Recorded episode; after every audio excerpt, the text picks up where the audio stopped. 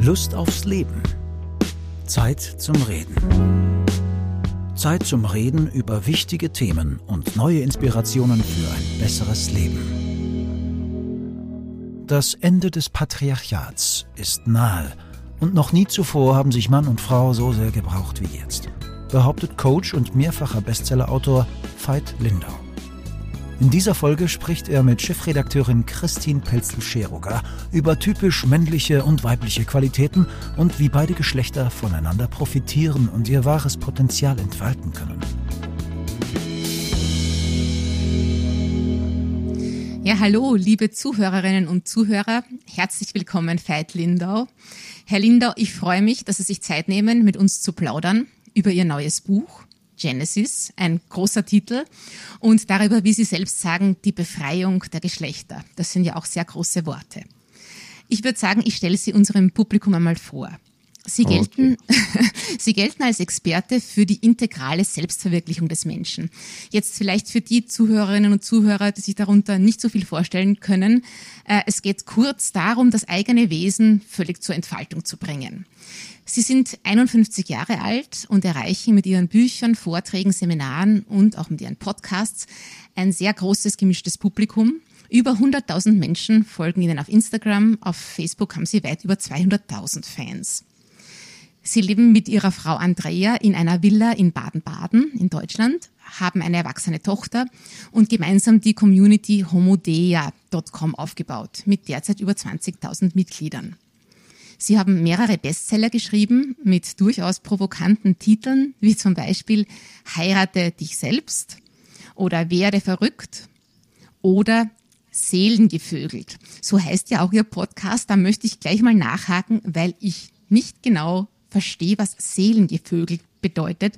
Ich dachte anfangs, das ist so quasi, wenn man Sex mit seinem Seelenpartner hat. Ist das damit gemeint? Und damit kann man, äh, also wenn man richtig, richtig guten, wunderschönen Sex hat, äh, kann man das natürlich auch erfahren. Es geht, äh, also der Begriff kommt tatsächlich aus unserer Arbeit, weil wir ganz, ganz häufig Menschen dabei beobachten und auch im Prozesse begleiten, wo sie quasi eins mit sich selbst wären, wo sie ganz intensiv leben, wo sie von der Bremse runtergehen. Und das können sowohl wunderschöne Momente sein, das sind aber auch manchmal ganz, äh, ganz schmerzhafte Momente, wenn wir uns zum Beispiel unserer Trauer hingeben über den Verlust eines uns geliebten Wesens. Mhm. Und das sind Momente, wo wir eins sind mit unserer Seele und wo wir, und wir lieben deftige Worte, das haben Sie ja schon richtig bemerkt, ja. also äh, wo wir als Mensch wirklich also von unserer Seele gevögelt werden. Ja, also zum ähm, Seelenvögeln brauche ich nicht unbedingt einen Partner, habe ich das richtig ja, verstanden? Ja, exakt, genau. Äh, ihre Bücher äh, wurden in sieben Sprachen übersetzt und 2017 wurden sie für ihre Ratgeber mit dem Coaching Award ausgezeichnet. Sie selbst bezeichnen sich als Reformer, als achtsamen Business Punk und modernen Freigeist. Ja, und sie bringen 27 Jahre Erfahrung in Beratung und Training mit. Herr Lindau, habe ich irgendetwas Wichtiges vergessen beim Vorstellen? Nein, nein, nein, das reicht aus. reicht aus.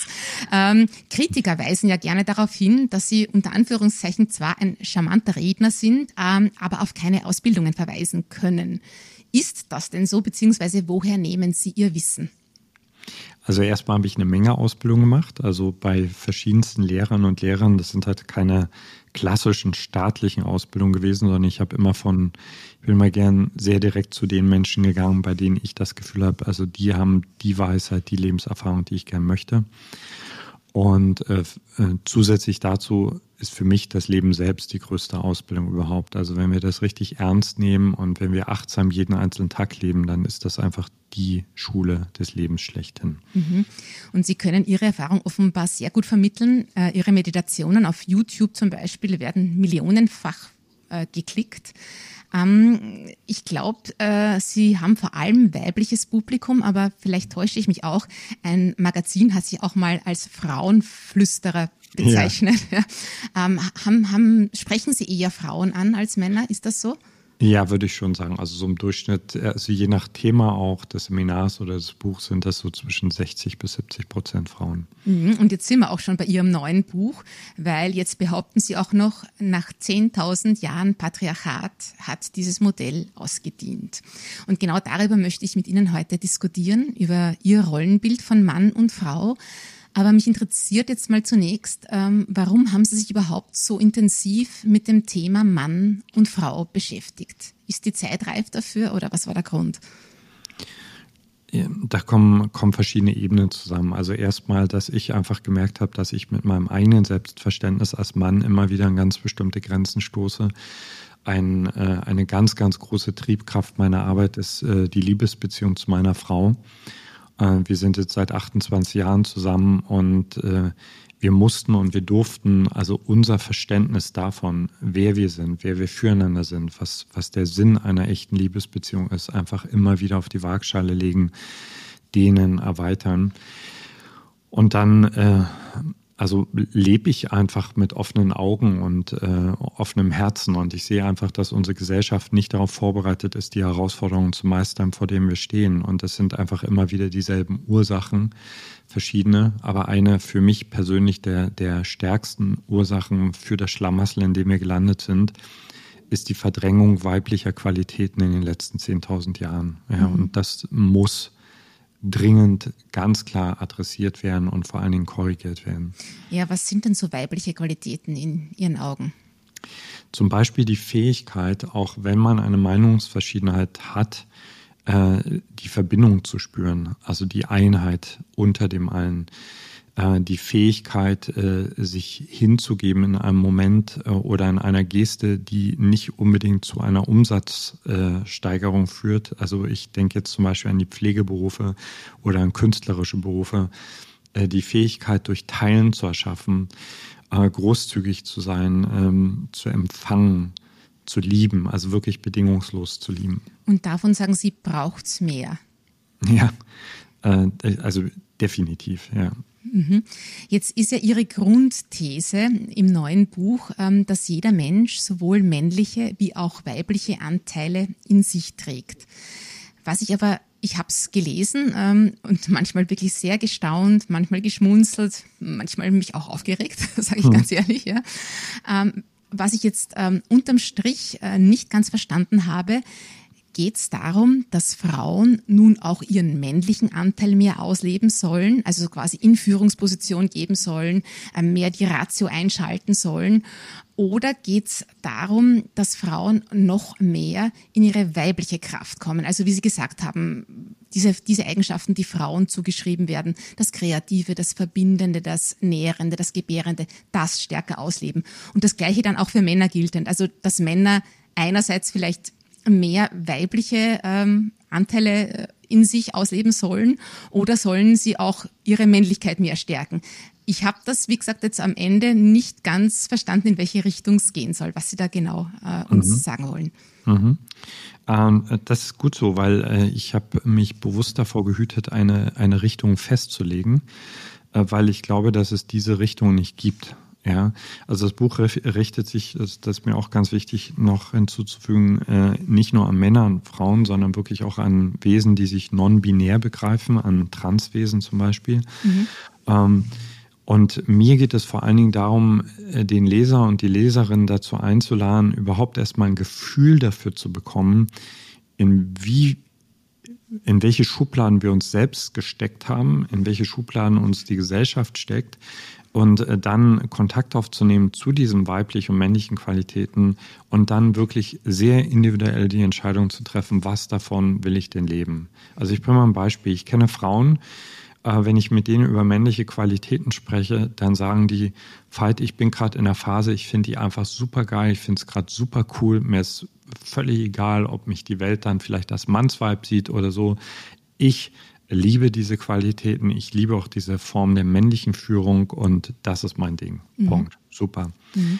Ich kenne aber auch Frauen, äh, die haben auf dem Weg dahin, in ihrem Bereich in Führung zu gehen, also zum Beispiel in der Familie oder in einem Unternehmen, äh, einen Preis gezahlt, äh, der für sie unangenehm ist. Sie sind zu männlich geworden und sie sitzen mir gegenüber und sagen einfach, hey, ich wäre so gern wieder weicher, ich wäre gern einfach wieder empfänglicher, aber ich habe keine Ahnung, wie ich das in diesem Gesellschaftssystem unter diesen Bedingungen umsetzen muss. Also viele Frauen müssen einfach extrem schieben, also quasi wirklich zu einer Art von Mann werden oder zu einer Kopie vom Mann werden, damit sie gehört werden. Und das sind strukturelle Probleme, die wir hier an der Stelle haben. Mhm. Bei Männern ganz genauso. Äh, die Einladung ist, Kontakt aufzunehmen zu männlichen und weiblichen Qualitäten und dann wirklich auch zu schauen, in welcher Phase bin ich denn gerade, weil ich glaube, vielen Männern tut es gut, erstmal ihre männlichen Qualitäten sehr bewusst wahrzunehmen und hochzuholen, zu stärken, zu kultivieren. Und äh, ich kenne auch viele Männer, die sagen, ey, ich habe einfach, ich habe genug gekämpft. Also ich möchte gern milder werden. Ich möchte, ich möchte mich gern nach Hause holen. Und das sind dann für mich eher weibliche Qualitäten. Mhm. Also da muss wohl jeder, jeder selber schauen, wo er das steht. Aber insgesamt Exakt. hört sich das als ja alles nach einem großen Widerspruch an, unter dem unsere Gesellschaft wahrscheinlich leidet. Also um jetzt bei den Männern zu bleiben. Einerseits wünschen sich die Frauen ja diese echten Kerle, diese durchstarken kräftigen Männer. Andererseits wollen sie natürlich auch jemanden, mit dem sie gut reden können, auf gleicher Augenhöhe sich verstanden fühlen, einen einfühlsamen Partner. Und ich kann mir jetzt vorstellen, dass das für Männer jetzt ähm, nicht leicht ist, nämlich welche Rolle sie jetzt wirklich einnehmen sollen. Und das Gleiche eben für Frauen. Das ist, glaube ich, dieser Konflikt, den Sie da jetzt angesprochen haben, oder? Exakt, also äh, immer dann, wenn ein Paradigma stürzt und wir sind da gerade mittendrin, also äh, auch nicht erst seit heute, also die Anfänge gehen ja 150 Jahre mindestens zurück, äh, dass das Paradigma des Patriarchats zumindest wankt, muss es Chaos geben. Ja? Mhm. Chaos bedeutet zum Beispiel, dass viele Männer äh, in, zum Beispiel in unseren Workshops sagen, weil ich, ich weiß gar nicht mehr, was die Frauen wollen. Und dann sage ich, vergiss doch mal die Frauen. Ähm, versuch doch erst mal rauszufinden, was du jetzt gerade willst, wie du jetzt gerade sein willst, was dir wirklich gut tut. Und, äh, und wir werden noch eine Weile mit diesem Chaos zu tun haben. Die Frage ist halt, ob wir es bekämpfen, weil wir denken, wir müssen ganz schnell wieder in die nächste Schublade rein oder ob wir es neugierig willkommen heißen und sagen, hey, äh, lass uns doch äh, wirklich auch von Tag zu Tag wieder neu diskutieren, das neu austarieren. Also ich finde das in all den Beziehungen, wo ich dieses lebendige Niveau habe, unglaublich spannend, weil es wird, wird einfach nicht langweilig. Gleich geht's weiter. Möchten Sie tiefer eintauchen in die Thesen von Coach Veit Lindau? Wir verlosen drei Exemplare seines neuen Buches Genesis, die Befreiung der Geschlechter. Erschienen im Verlag Gräfe und Unzer. Die Anmeldung zum Gewinnspiel finden Sie hier in den Show Notes zu diesem Podcast und auf www.lustaufsleben.at.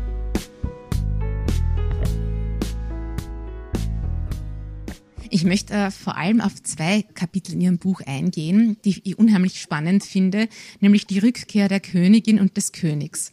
Um mhm. jetzt mal bei der Königin zu bleiben, das ist ja auch ähm, Sie, Sie raten eigentlich Frauen oder sagen das, fordern das sogar vehement, dass Frauen in Führung gehen sollen. Und zwar in der Erziehung, im Job, beim Sex und in der Liebe. Ja. Ähm, was heißt das jetzt im Detail? Frauen sollen in Führung gehen, in der Erziehung. Ähm, ich zitiere Sie da. Sie sagen sogar, Frauen wissen besser, was Kinder brauchen. Ist das nicht eigentlich ziemlich retro oder ähm, ja, also konservativ gedacht? Nee, also äh, äh konservativ ist, wenn wir daraus schlussfolgern, dass, äh, dass wir in ganz bestimmten Rollenmustern ausharren. Das sage ich ja ganz bewusst nicht. Äh, aber es ist nun mal Fakt, äh, dass zum Beispiel Frauen in der Lage sind, also ich, ich wir reden jetzt natürlich immer vom Durchschnitt, äh, zum Beispiel die Mimik eines Menschen und was es bedeutet, wesentlich genauer zu lesen. Das heißt, die, die interpersönliche Intelligenz ist einfach meist bei Frauen besser ausgeprägt, was sich auch evolutionär einfach ganz klar erklären lässt. Äh, der Instinkt einer Mutter ist äh, sehr wahrscheinlich, äh, besonders in den ersten Jahren, also darauf gehe ich ja ein, also wesentlich, wesentlich tiefer mit dem Kind verbunden als bei, als bei dem Mann. Und nochmal, da gibt es natürlich auch Ausnahmen. Und ähm, ich sage ja auch bewusst nicht, hey, haltet die Männer raus. Aber ich sehe einfach, dass äh, ganz, ganz häufig Frauen, die einen natürlichen Instinkt haben, was ihr Kind braucht, sich zum Beispiel von der Gesellschaft breitquatschen lassen, äh, ihr Kind relativ schnell in Strukturen geben, äh, die die Potenzialentfaltung des Kindes stören. Oder sich zum Beispiel auch von den Typen an ihrer Sie Seite. Sie sprechen da die, die Ratgeberliteratur an, die, die Erziehungsratgeber, die es zuhauf gibt, oder? Äh, ja, ja, was, hm. äh, also all die Modelle, äh, das, äh, ich sage jetzt mal, ich übertreibe es jetzt mal, das Kind muss mit drei Jahren jetzt am besten schon Chinesisch lernen und ja, mhm. ja mhm. so. Und das sind alles Logos-Konzepte, die ich für äh, durchaus inspirierend halte. Also mir geht es gar nicht darum, das rauszunehmen. Aber also mein, mein Schreiben basiert ja vor allen Dingen auch auf Erfahrungswerten. Und ich habe einfach mit sehr, sehr vielen Frauen zu tun, die gerade in diesen ersten Jahren ganz oft das Dilemma haben, dass sie selbst eine innere Stimme haben. Ja. Und dann von außen bombardiert werden mit Tipps, mit Ratschlägen, mit klugen Konzepten und dann auch noch zusätzlich einfach äh, strukturellen Stress haben, weil für, für äh, ganz, ganz häufig gar nicht der Raum da ist für mhm. eine, zum Beispiel für eine alleinerziehende Mutter es ja noch schwieriger, also dem wirklich mal nachzugeben. Ja. Und das ist zum Beispiel ein super Beispiel. Also diese erste, diese erste Phase eines menschlichen Lebens, diese ersten zwei Phasen, ja, also die ersten Kinderjahre, aber dann auch die Schulzeit, die haben wir ganz klar zu sehr männlichen Konzepten und nochmal, ich rede nicht von Männern, sondern von männlichen, logoslastigen Konzepten überlassen. Mhm. Und das, das Ergebnis ist die Gesellschaft, die wir haben. Und die ist einfach nicht glücklich. Ja, aber irgendwo hört man da ja auch raus, dass es gut ist, so quasi, wenn jetzt die Frau, gerade wenn das Kind klein ist, beim Kind bleibt. Und ist das nicht dann auch mit ein Grund, weshalb wir so wenig Frauen in Führungspositionen finden? Ähm, nee, das, das hören eventuell Sie raus, aber das habe ich explizit nicht so geschrieben, sondern meine Ermutigung ist zu sagen, setz dich doch bitte erstmal hin und frag dich, was du wirklich willst. Ja, so, ja, vielleicht ähm, wollen die meisten, also wenn ich jetzt auch an mich denke, ich wollte beides. Ich wollte Karriere ja. weitermachen, ich wollte aber auch bei meiner kleinen Tochter zu Hause sein, weil, genau. wie Sie auch richtig sagen, das emotionale Band ganz, ganz groß war. Ich hatte das Glück, dass mein Mann dann nach elf Monaten übernommen hat mhm. und Tatsache war, der hat das super gemeistert und ich war auch super. nicht eine, die dann sagt, du musst das und das machen. Ich habe ihm da alle Freiheit äh, gelassen, aber es war dann doch irgendwie so, obwohl wir ein sehr fortschrittliches Modell gelebt haben, dass wir an die also die Kapazitäten waren mhm. erschöpft. Mhm. Ich war traurig, ja. weil ich zu wenig von meiner Tochter hatte, weil wenn du als Chefredakteurin arbeitest, bist du, kommst du vor acht oft nicht nach Hause. Da mhm. ist die Kleine schon am Einschlafen. Er war überfordert, er hat es zwar organisatorisch toll hingekriegt, ähm, aber er ist in der Zeit emotional fast vereinsamt, weil äh, es für ihn schwierig war jetzt auch, er war nicht der, der sich jetzt mit anderen Müttern da unterhalten wollte am Kinderspielplatz und so weiter, hat auch irgendwo nicht dazugepasst. Das war, mhm. äh, ist mittlerweile ja 15 Jahre her. Ja, Fast 15 genau. Jahre. Ähm, aber ich sage nur, also wir, wir hätten das eigentlich sehr fortschrittlich angedacht, aber es war überhaupt nicht leicht. Genau, das ist ein super Beispiel. Also, äh, dass unsere Gesellschaft ist im Augenblick nicht, nicht kreativ genug, und auch nicht großzügig genug, um, um äh, jungen Paaren, äh, also äh, in dieser so, so wichtigen Fa Farbe und, und Zeit, also einfach den, den Raum zu geben. Also es gäbe ja so viele andere kreative Modelle, also in denen Sie zum Beispiel in der Lage gewesen wären, beide Bedürfnisse besser zu erfüllen. Aber ich ja. wüsste ehrlich, Herr Lindau, bis heute nicht wie. Ich hatte damals eine mhm. tolle Chefin, die selbst vier ja. Kinder hatte. Ich weiß noch, es hat sogar geheißen, den Mittwochnachmittag darf ich mir freinehmen, um bei meiner Tochter zu sein. Aber was war am Mittwochnachmittag? Ich war komplett fertig. Ja. Mhm. Ich, ich habe mich am liebsten nur auf die Couch geschmissen und geschlafen. Für mich war das ja. Kind fast eine zusätzliche Belastung in der Zeit. Also ich wüsste bis jetzt nicht, und das ist, glaube ich, das Problem, das viele Frauen haben, ja. was da die optimalen Bedingungen wären. Und äh, Sie, Sie sprechen da wahrscheinlich sehr viel Wahres an, nur in der Umsetzung ist es so schwierig. Genau, weil wir nicht, äh, also ich persönlich finde, das Problem noch lange nicht massiv genug adressiert haben und Paare dann einfach an der Stelle allein lassen. Ich, ähm, äh, es ist ein Riesenthema. Also zum Beispiel mhm. eine Falle äh, oder so eine kreative Bremse ist einfach, dass wir automatisch, die meisten von uns, in Kleinfamilienstrukturen denken. Ja, also Mann, Frau kommen zusammen, kriegen ein Kind und sind jetzt automatisch für alles verantwortlich. Mal angenommen, Mann, Frau würden zusammenkommen, ein Kind kriegen und würden mit fünf anderen Paaren, die in einer ähnlichen Lebenssituation sind, in einer coolen großen WG zusammenleben oder zum Beispiel mal im Haus, gibt es plötzlich unendlich mehr Spielmöglichkeiten. Ja, da sprechen Sie auch was an, was wir dann intuitiv auch, glaube ich, ganz gut hinbekommen haben, nämlich die Großeltern mit einzubeziehen, Exakt. die froh waren, dass da endlich ein Enkelkind da ja. war und muss ich auch echt sagen, da hat die Tochter dann enorm profitiert. Das ist jetzt so ein weites Feld und ich habe noch so viele Fragen. Ja. Deswegen muss ich schon, äh, wobei man alleine über diesen Punkt äh, ewig diskutieren könnte, zum nächsten gehen, weil Sie raten Frauen jetzt auch beim Sex und in der Liebe sozusagen in Führung zu gehen, weil Sie sagen, Frauen sind die Beziehungsexpertinnen. Und das klingt jetzt für mich auch ein bisschen so, als wolle man auch vielleicht hier die Verantwortung abgeben und Frauen dann nochmals was aufhalsen im Sinn von, na, wenn es nicht klappt, bist ja du schuld, du bist die Beziehungsexpertin. Sind Frauen wirklich, oder wie sollen sie da in Führung gehen? Was sollen sie tun? Also, erstmal freue ich mich, dass ich oft mal so viele heiße heiße Punkte bei Ihnen getroffen habe. Ja, das haben Sie also, wirklich, ja. Ja, mhm. ge genau. Also wenn ich sage in Führung gehen, dann meine ich nicht, Alter, ich erkläre dir jetzt alles, wie es läuft und ähm, ähm, es kommt jetzt alles von mir, sondern also, mal ganz simpel. Ich habe so, so, so viele Paare gecoacht zum Thema Sexualität. Ich sage jetzt mal das Hauptproblem Nummer eins. Die Frau spricht nicht wirklich detailliert darüber, was sie will, wie sie es will, etc., sondern sie lässt ihn rumkurbeln, sie lässt ihn machen anstatt einfach zu sagen, okay, jetzt einfach mal Stopp, wir verlangsamen den Prozess, wir nehmen uns mal richtig Zeit und ich erzähle dir mal was über mich. Ich erzähle dir mal, was die Berührung mit mir macht, was die Berührung mit mir macht, was das mit mir macht. Ich erzähle dir mal, was es mit mir macht, wenn du nach äh, gefühlt fünf Minuten kommst und dann einfach auf mir einschläfst und so weiter. Ich übertreibe natürlich jetzt klischeehaft. Entführung mhm. gehen bedeutet zu sagen, das Level an Sexualität, was wir beide miteinander erleben, reicht mir nicht aus. So. Und warum glauben Sie, tun sich Frauen da so schwer, das zu sagen? Ähm, aus meiner Sicht kommen wir aus einer ganz klaren patriarchalen Ausbeutungsstruktur. So, also Frauen, übrigens auch Männer, aber letzten Endes vor allen Dingen erstmal Frauen haben gelernt, dass sie im Sex Objekte sind, nicht Subjekte, die die Führung übernehmen und die genau sagen, was sie brauchen. So, wenn sie Glück haben, macht es ein bisschen Spaß, aber um Gottes Willen jetzt nicht den ganzen, äh, also nicht den ganzen Raum aufmachen und mal richtig auspacken. So, Frauen haben es einfach nicht gelernt.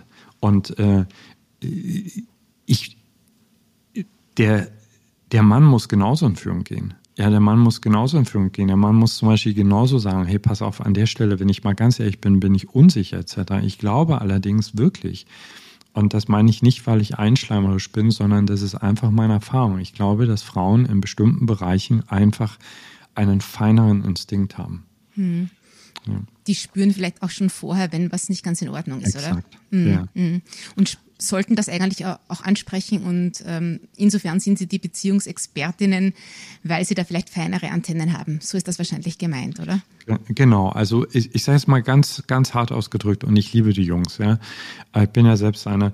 Ähm, der Mann hat ganz häufig erstmal, wenn es um Sexualität geht, wesentlich einfache Ansprüche. Ja, so willkommen, zack, bumm, aus, das war's. So und ist, ich sage mal so, das ist der Vorhof, der Vorhof von allem, was möglich ist in der Sexualität. Und an der Stelle ist ganz häufig die Frau diejenige, die enttäuscht zurückbleibt, mhm. die traurig zurückbleibt. Und da zu sagen, hey, Schatz, war ganz nett, dass wir so aneinander rumgerubbelt haben, aber jetzt möchte ich gern, dass wir das richtig lernen. Ich möchte gern, dass wir uns Zeit füreinander nehmen. Und ich kann nur sagen, alle Paare, die wir in diesem Prozess begleitet haben, also die haben äh, Räume miteinander erfahren, von denen einfach die meisten von uns gar nicht wissen, dass es die gibt. Es gibt einfach kein Schulfach. Mhm. Und es müsste in der Schule gelehrt werden. Aber wenn ich Sie richtig verstanden habe, den Männern wird das zunächst schon reichen.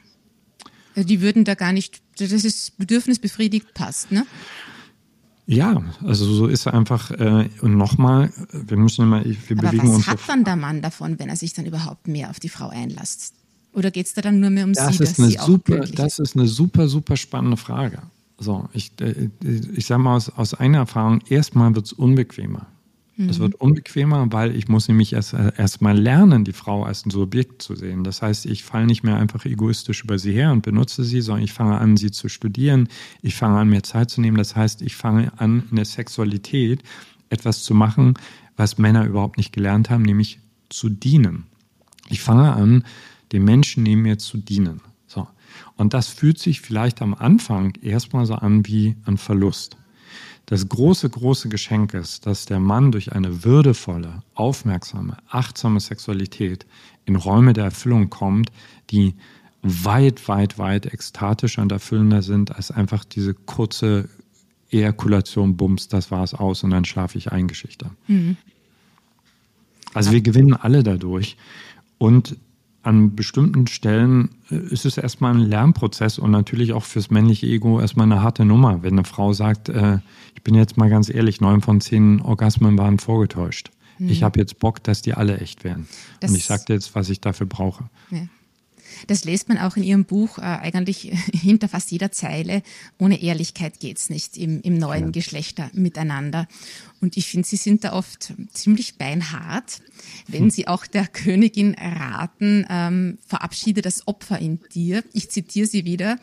Sie sagen, ich glaube, dass die Grundhaltung des Opfers so tief im Unterbewusstsein vieler Frauen verankert ist, dass es zur Grundhaltung ihres Lebens wurde. Also da schluckt man schon mal ganz schwer als Frau, sage ich Ihnen. Was ja. meinen Sie genau damit? Um, ähm, zum Beispiel die, die Frage Nummer eins. Also wo auch immer ich einen Vortrag halte zu diesen Themen, die Frage Nummer eins von Frauen ist, wie kriege ich meinen Mann dazu, dass er sich entwickelt? So eine Frage stellt nur ein Opfer. Ja? So eine Frage stellt ein großartiges, unglaublich starkes, wunderschönes, intelligentes Wesen, was sich selbst hypnotisiert hat und denkt, ich brauche dieses Männchen, um eine richtig geile Zeit zu haben. Mhm. So. Zum Beispiel, dass Frauen unglaublich viel tiefe Verachtung dem männlichen Geschlecht gegenüber angesammelt haben. Und das ist, wenn wir uns die Geschichte anschauen, sowas von verständlich. Aber diese Haltung ist die Haltung eines Opfers. Und äh, ich, also ich hoffe, dass wirklich alles, was ich sage, auch so zitiert wird, weil mir ist es extrem wichtig, wenn wir von Opfern reden, äh, zu unterscheiden zwischen einem juristischen Opfer, mhm. ja, also wenn jemand zum Beispiel missbraucht wird, dann ist er einfach an der Stelle juristisch gesehen absolut klar ein Opfer wenn jemand körperlich schwächer ist als jemand anders, ist er einfach ganz klar ein Opfer. Diese unsäglichen Sachen, die Kindern passieren, natürlich sind Kinder da ein Opfer. Aber wenn eine Frau einrastet in dem Gedanken, mein Glück, mein Wohlbefinden ist abhängig von den Männern oder von dem Mann, dann entmächtigt sie sich selbst. Mhm. Sie sagt das auch ziemlich klar, stopp das Betteln, lade den Mann als König ein. Ähm, Frauen haben ja irgendwie, sagen sie auch, gelernt zu warten. Also sie ja. sind, äh, das ist wahrscheinlich jetzt, ähm, was glauben Sie, wie schnell sich so ein Prozess vollziehen kann, dass Frauen jetzt wirklich wieder in ihre Kraft kommen und auch sagen, ich warte nicht mehr, ich bin die Quelle meines Glücks. Haben wir da noch einen langen Weg oder stehen die Zeichen schon ganz gut? Also wenn ich so die jüngere Generation betrachte, eben meine Tochter, die sind schon viel selbstverständlicher, auch ähm, letztlich im Umgang mit, mit dem anderen Geschlecht, also in dem Fall jetzt mit Burschen. Mm, oder täuscht man sich da? Ist das einfach noch, weil sie pubertierend sind und so und so rotzfrech? Oder, oder tut sich da schon was? Also ich, ich tue mir da mal schwer, weil ich bin mir natürlich bewusst, dass ich in einer gewissen Blase arbeite. Das heißt, die Menschen, die zu uns kommen, die sind ja schon veränderungsbereit. Mhm. Ja, ich mhm. bin mir sehr bewusst darüber, dass ein Großteil der Bevölkerung also in Beziehungsstrukturen lebt, die wirklich zum Teil gruselig sind und das dann aber auch noch eine halbwegs normale Ehe nennt. So, ich glaube allerdings, und äh, also da ziehe ich den Optimismus und meine Arbeit her, ich glaube an Tipping Points. Also ich glaube daran, dass wenn, wenn ein ganz bestimmtes Thema, eine Sichtweise einen gewissen Prozentsatz an Menschen erreicht hat, dass das dann plötzlich wie so ein Brandfeuer wird und dass es dann immer schneller geht. Und meine mhm. große, große Hoffnung ist es, dass äh, Frauen, Frauen wieder viel mehr zusammenkommen. Also wirklich echt zusammenkommen. Und zwar nicht in diesen Jammerclubs, in denen sie sich darüber erzählen, warum alles doof ist und warum die Männer so doof ist, sondern im Club, wo sie sagen, wir unterstützen uns jetzt voll in diese Power zu gehen. Und dann, glaube ich, äh, kann das unglaublich schnell gehen, weil mhm. ich hundertprozentig sicher bin, dass, äh, das mag jetzt erstmal altmodisch klingen, aber wenn Frauen den Standard in Beziehungen wieder hochschrauben, dann wird der Mann folgen. Weil, mhm. Äh, weil uns Männern, ob wir, da sind wir, können wir stolz sein, so wie wir sind, aber insgeheim orientieren wir uns extrem an Frauen und wir wollen auch, dass die Frauen an unserer Seite äh, Ja zu uns sagen und wenn die Frauen an unserer Seite den Standard hochschraubt, dann werden wir folgen. Ja, Sie sagen das ja auch immer wieder, auch dem Mann geht es momentan nicht gut. Also der, auch der König muss erwachen. Auf ja. das komme ich noch. Ähm, ich möchte nur noch eines herausgreifen. Sie sagen auch, Frau, stell dich dem Denken. Jetzt, das klingt schon wieder so ein bisschen anmaßend. Denken wird zu wenig. Also, also ich, ich glaube, wir müssen jetzt mal die beiden Begriffe Logos und Eros auch nochmal klären für unsere ja. Zuhörerinnen und Zuhörer, weil ja das diese beiden Pole sind, um die sich alles dreht und das Denken ist ja eindeutig dem Logos-Prinzip, glaube ich, zugeordnet. Aber sagen Sie mal, was Sie meinen, wenn Sie sagen, Frauen sollen mehr denken. Genau, also äh, ich, natürlich formuliere ich bestimmte Dinge auch provokativ.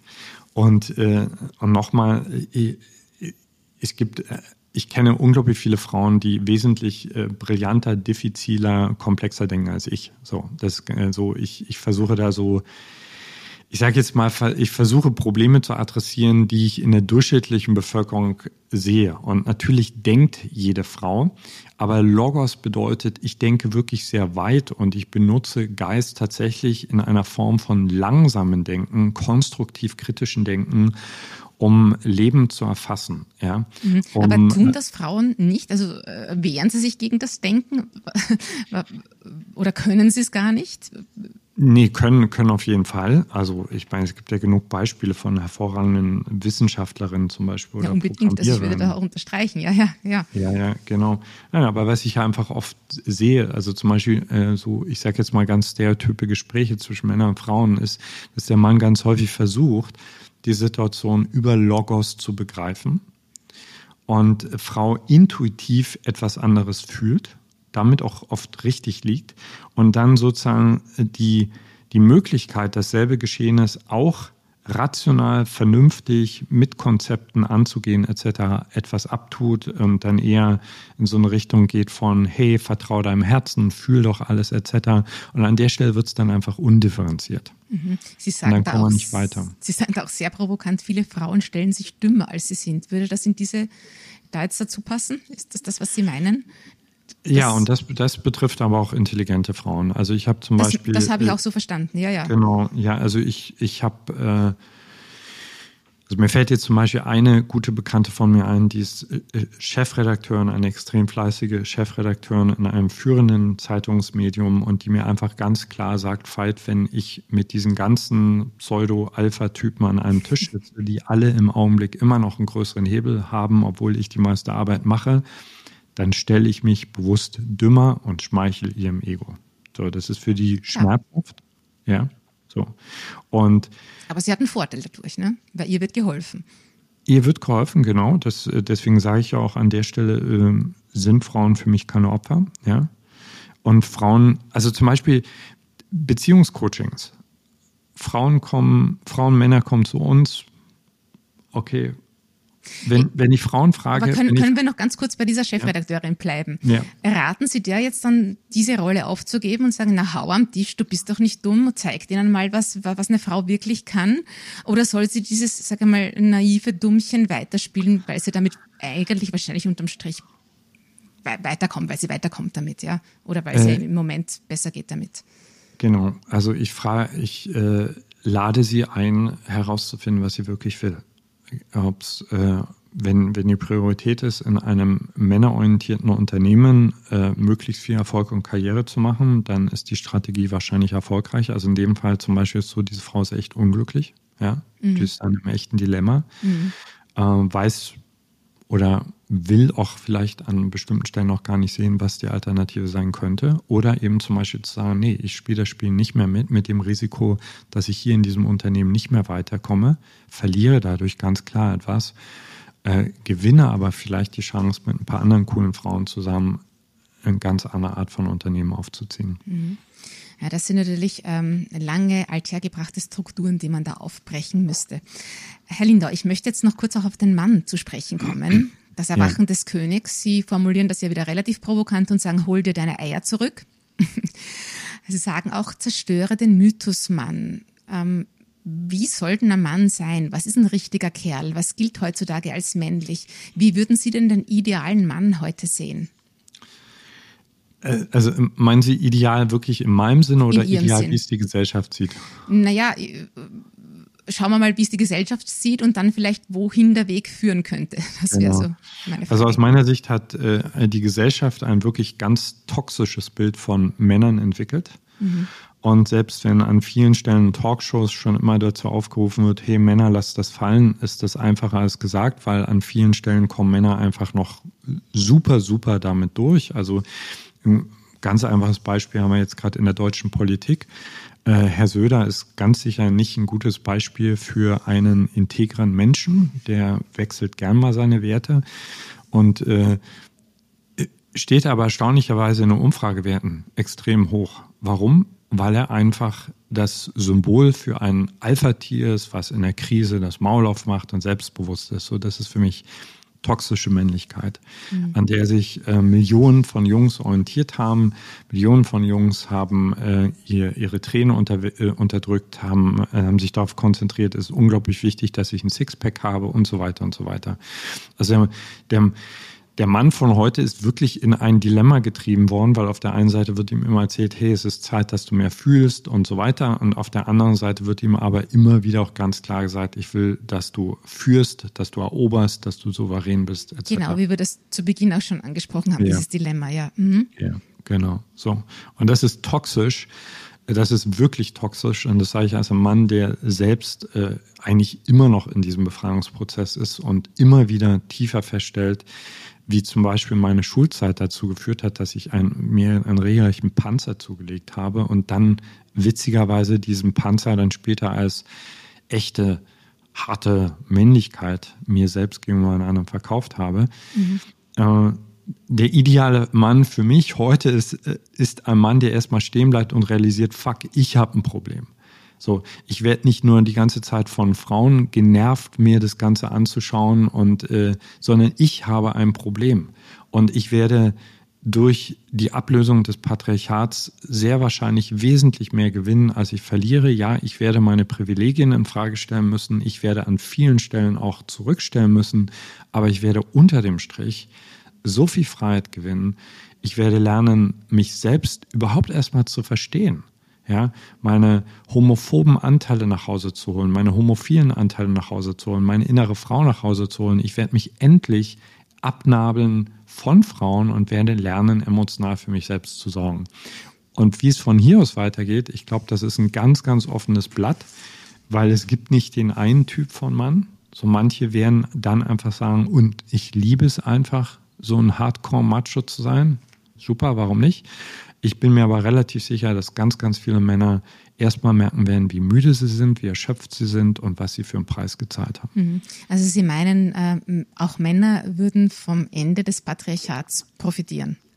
Äh, Logo, Logo. Mhm. Ich meine, das ist einfach die, die Dimension. Obwohl sie, obwohl, sie, obwohl sie ihre Vorherrschaft aufgeben müssen. Und ich sage jetzt mal, ein Mann im, im klassischen Klischee, äh, also man gibt ja nicht gerne Macht auf, ne? Nee, nee. Und das ist, äh, ist für mich auch der Hauptgrund, warum äh, Männer noch nicht wirklich, also zumindest noch nicht in großer Zahl freiwillig an dieser Diskussion teilhaben, äh, weil sie sehr kurzfristig denken und sehen, okay, es wird mich Privilegien kosten. Und langfristig gesehen werde ich aber so, so viel dadurch gewinnen. Und Sie glauben wahrscheinlich nicht, dass das mit Quotenregelungen oder letztlich auch mit MeToo-Debatten ähm, zu gewinnen ist, ähm, äh, dieser Kampf oder dieses Ende des Patriarchats. Sie wieso glauben Sie überhaupt, dass es zum Ende des Patriarchats dann kommt? Weil so quasi die Zeit reif ist dafür oder was sagt Ihnen das, dass wir jetzt wirklich an einer, an einer, einer Zeitenwende stehen? Also äh, erstmal sehe ich das überall um mich herum in vielen, vielen, vielen Diskussionen. Ähm, zweitens sehe ich das ganz nüchtern. Also wenn der Mensch nicht anfängt, also wirklich wesentlich gleichberechtigter und ko-kreativer miteinander zu wirken, dann, äh, dann haben wir in den kommenden zehn Jahren keine Chance mehr, die multiplen Krisen, die auf uns zukommen werden, zu meistern. Mhm.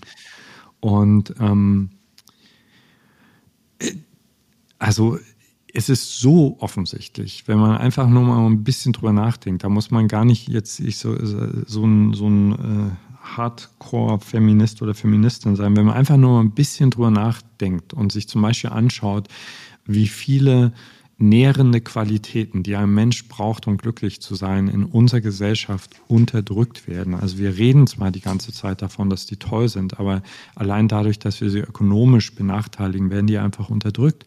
Und äh, entweder wir schaffen diesen Sprung relativ schnell oder wie gesagt, wir fahren das Ding gegen die Wand. Spannende, spannende Thesen. Herr Lindau, ich bin eh fast am Ende, aber es ist einfach so spannend. Ich möchte jetzt noch von diesen Thesen ein bisschen zur Praxis kommen ja. äh, und ein bisschen auch auf Sie persönlich. Ähm, Sie haben gesagt, Sie sind, glaube ich, seit über 20 Jahren verheiratet äh, mit Andrea. Ja? Wir haben schon über Beziehungen gesprochen. Ähm, Sie sagen aber auch in Ihrem Buch, äh, Sie hatten immer wieder Krisen, wie wahrscheinlich ja. jedes Paar, das so lange zusammen ist. Was hat Ihnen aus Krisen am meisten herausgeholfen oder was können Sie da Paaren raten? Oder sagen Sie so und so, das würde mich überhaupt interessieren, ist es überhaupt diese monogame Beziehung, die lange, die als erstrebenswert gilt?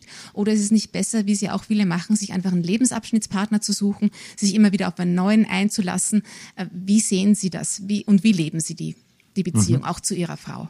Ja, also das war jetzt eine, ne, das war jetzt eine Frage für eine ganze Stunde Antwort. ich, ich weiß, es tut mir leid. Ja. Ja, ja.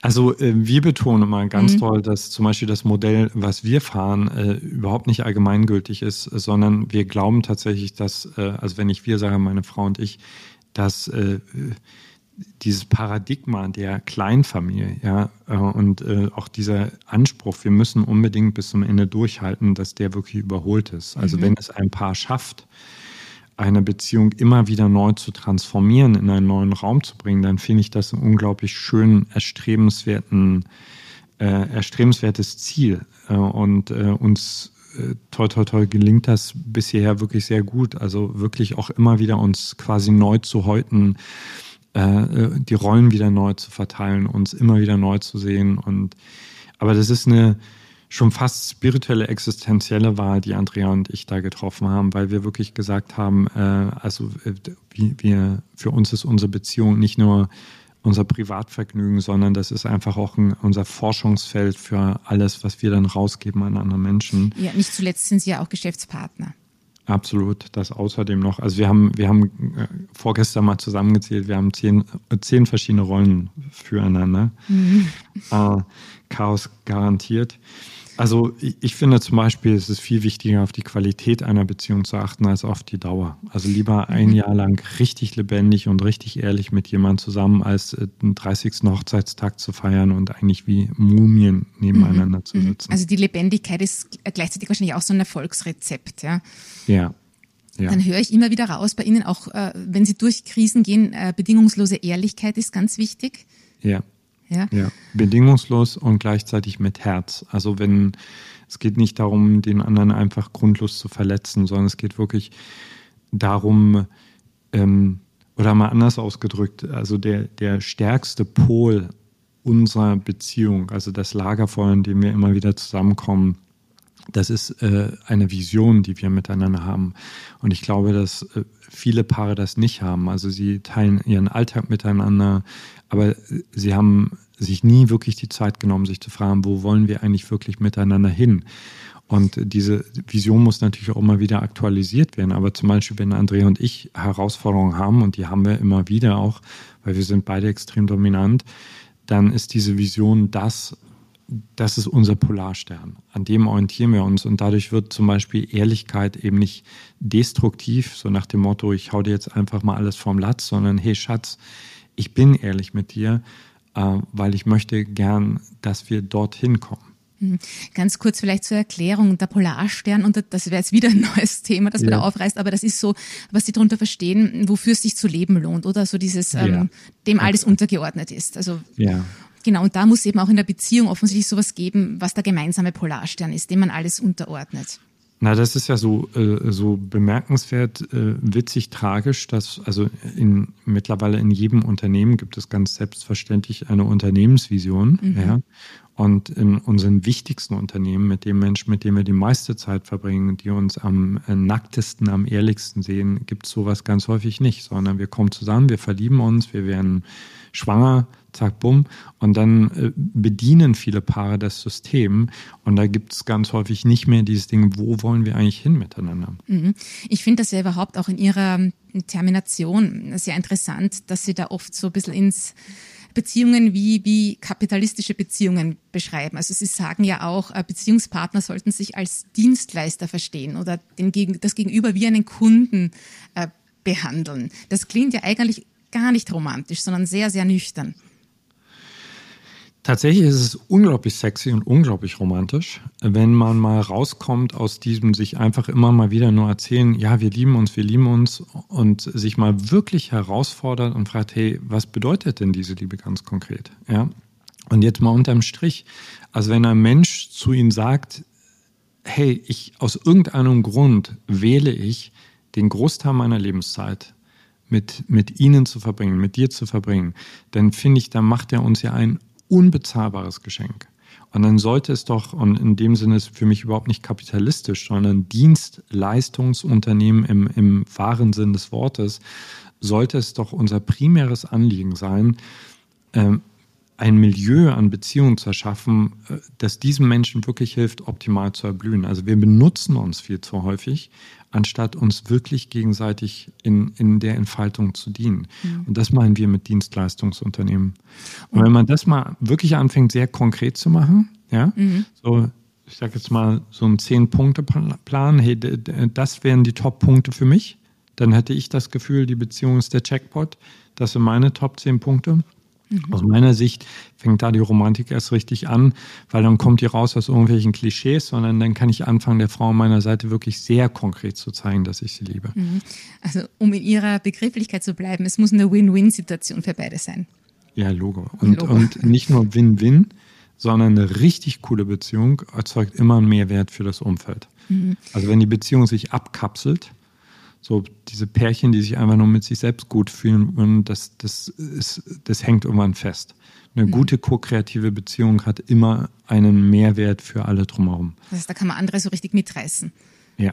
Und wie wichtig ist in so einer Beziehung, in einer langen Beziehung, die Treue? Äh, meinst du jetzt sexuelle Treue? Ja. Ähm, ich glaube, da gibt es völlig unterschiedliche Modelle. Äh, ich glaube, dass es extrem wichtig ist, äh, sich äh, nicht einfach für Treue zu entscheiden, weil man Angst vor dem Chaos hat, sondern wirklich sehr genau darüber nachzudenken, was bedeutet Treue für mich, warum ist sie für mich sinnvoll. Also ich habe mir das zum Beispiel nicht leicht gemacht. Ich habe die ersten drei Jahre damit zugebracht, experimentiert, ausprobiert, bis ich für mich zu diesem Punkt. Das heißt, da waren Sie nicht treu in den ersten Jahren? Nee, da war ich bewusst nicht treu sondern ich habe gesagt, hey, ich muss das für mich klären. Ja, ich muss klären, was Freiheit für mich ist, was treu für mich ist. Ich kann nicht treu sein, weil du das willst, sondern wenn überhaupt geht das nur, wenn ich das wirklich will.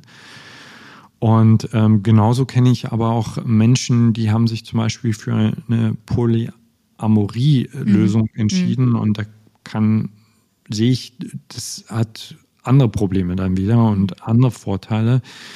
Die Frage ist halt einfach nur, glaube ich, eher, wie bewusst entscheiden wir uns für ein Modell und wie achtsam gehen wir dann mhm. damit um. Also jetzt sind Sie treu, schon seit Jahren. Ja, ja. Ähm, und wenn es mal wirklich zu einem Seitensprung kommt, auch hier radikale Ehrlichkeit oder lieber den anderen nicht verletzen?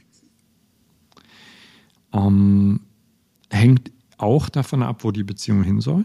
Ja, wenn die Beziehung sich weiterentwickeln soll, plädiere ich absolut für radikale Ehrlichkeit, weil das, was nicht ausgesprochen wird, ist dennoch in der Luft. Mhm, mh. Und es ist letzten Endes auch eine Verletzung.